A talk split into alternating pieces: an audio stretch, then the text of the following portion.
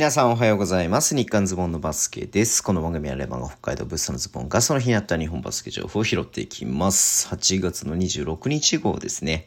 はい。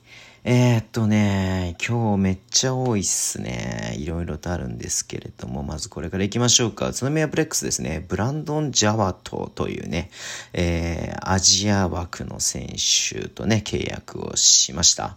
うん。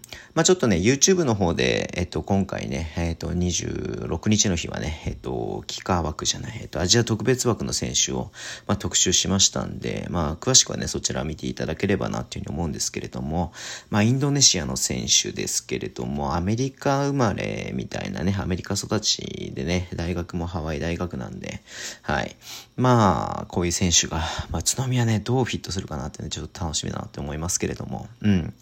まあね、えっと、なんつうの、はい。まあ、なんだ、制度としてね、やっぱり幾何枠って結構鍵、鍵、数が限られてしまうけども、アジア特別枠はね、本当無限大に選手がいますんで、うん。まあ、有力な選手がね、どどんどん、まあ、特にこういう、えっ、と、まあ、インサイドの選手でない選手がね、入ってくるのはすごくいいことだなというふうに思いますんで、楽しみっすね。はい。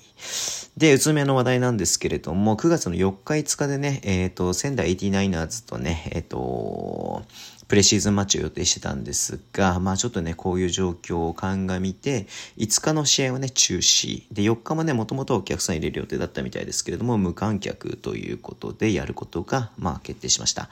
まあね、ちょっと2試合見たかったなーっていうふうにはね、思ってますけれども、まあ4日はね、バスケットライブで配信されるそうなんで、まあね、そこでまあしっかりね、楽しみ、楽しん、楽しんで、うん、行きたいなっていうふうに思ってます。はい。えー、っと、あと女子バスケの話ですけれども、トヨタアンテロープスにいた安間しおり選手ですね。うん。まあ、昨シーズンの、えー、っと、トヨタのね、優勝の立役者と言って間違いないでしょう。MVP 選手、あれ ?MVP だよね。MVP 級の活躍をしたね、選手だと思いますんで。はい。が、えー、っと、海外挑戦ということで、ドイツのね、ブンデスリーガの、え、チームと契約しましたということで出ていました。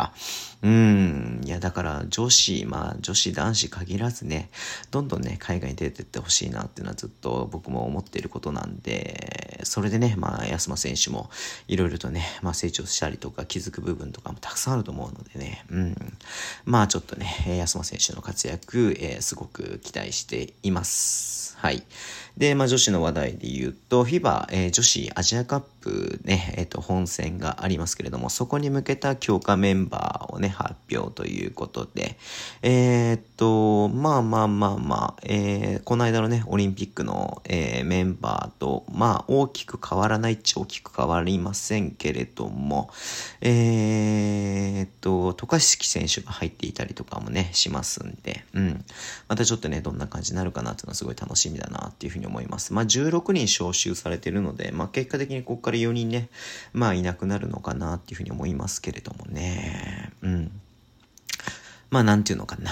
まあなんていうのかな。はい。まあ女子はまあね、銅メダル、あ、銅メダルじゃない、えっと、銀メダルでもありましたし、はい。まあ国際大会でね、注目される、まあアジアの中では特にアジアのね、えー、次は強豪国として、はい、マークされるかなっていうのもあると思いますんで、まあね、引き続きこれはやっぱり、えー、東京オリンピックがピークではなくてね、まあこの先も継続的にね、えー、強いチームを作っていってほしいなっていうふうに思います。うん。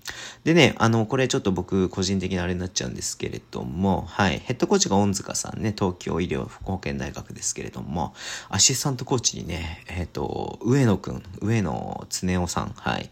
えー、レバンガ北海道のね、アシスタントコーチをずっとやっていて、まあ、今シーズンでね、対談を発表しましたけれども、えー、その後ね、どうなん B の、B のチームで契約しないなって僕は思ってたんですけども、なんと JBA に入っていたということで、はい。アシスタントコーチとしてね、まあ、この女子バスケの、はい、えー、アシスタントコーチとして入るっていうことなんで、まあ、この後どうなるかわかりませんけれども、ひとまずね、えっ、と、JBA の仕事をするということなんで、まあ、上野くんもね、頑張ってほしいなっていうふうに合わせて思っています。はい。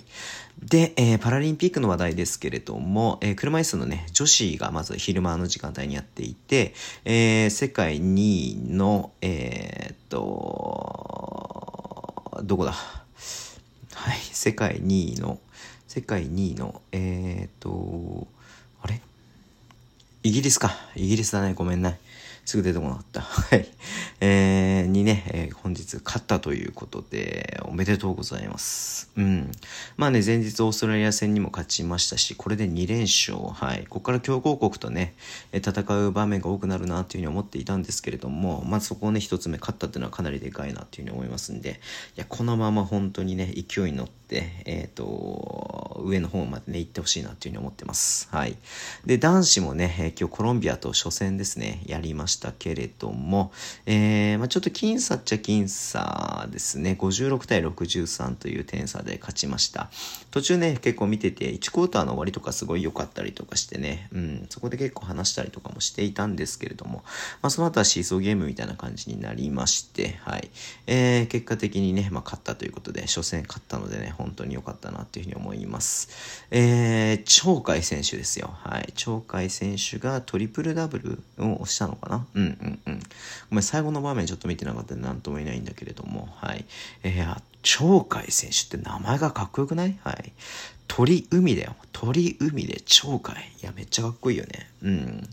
まあ、男子もね、まあ、注目すべきことはたくさんあるとは思うので、まあ、このね、パリン、パラリンピック期間に、まあ、前も話したと思うんですけれども、初めてね、椅子バスを見るって人もいると思うので、まあね、えー、まあ、すごいよね。だからさ、あの感じで24秒以内に打たなきゃいけないとかもあるしね、うん。なんか、そのオフボールのスクリーンとかね、まあ、本当なんか、ただ邪魔をするみたいなね、すごいあるんで、見てて面白いなと思って見てましたけれども、はい。えー、車椅子バスケもね、ちょっと注目していきたいなっていうふうに思っています。はい。えー、今日ね、そんな感じで終わりにしたいと思います。Twitter でも情報を発信します。ぜひフォローお願いします。えー、YouTube、ポッドキャストを配信しています。ラジオトークのアプリで聞いてる方はハートボタンを押してください。では、今日もお付き合いいただきありがとうございます。それでは、いってらっしゃい。